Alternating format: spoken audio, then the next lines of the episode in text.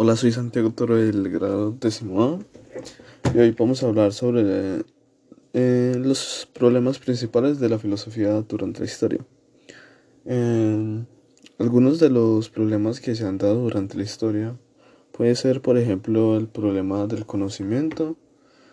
de que se ocuparon la lógica, la, la lógica que ha sido una disciplina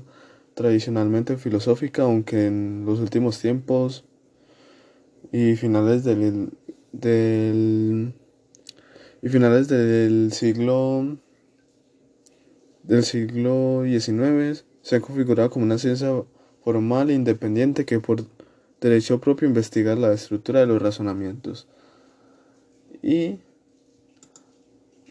también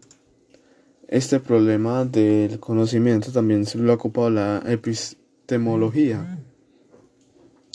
que es una rama de la filosofía que se ocupa del conocimiento y cuestiones adyacentes como por ejemplo la verdad, los niveles de certeza, la posibilidad, la posibilidad de conocer o no y la realidad. También otro problema de, de la filosofía puede ser el, el problema del, del ser humano. Porque esto es un tema que le ocupa la ética, que es un tema importante que constituye una faceta de la filosofía de carácter pragmático, que se centra en el ser humano y en concreto trata de fundamentar las normas morales, así definiendo el bien, el mal, eh, lo moral, moralmente correcto y, y, establecer un deber. Eh, también otro problema filosófico durante la historia ha sido la filosofía política. Eh, esta filosofía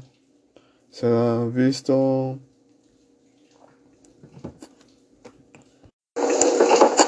esta filosofía es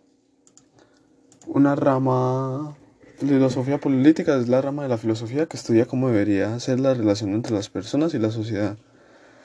así incluyendo los líderes sociales y los derechos que éste debe cumplir, las normas que debe alcanzar y todo lo que lo complementa.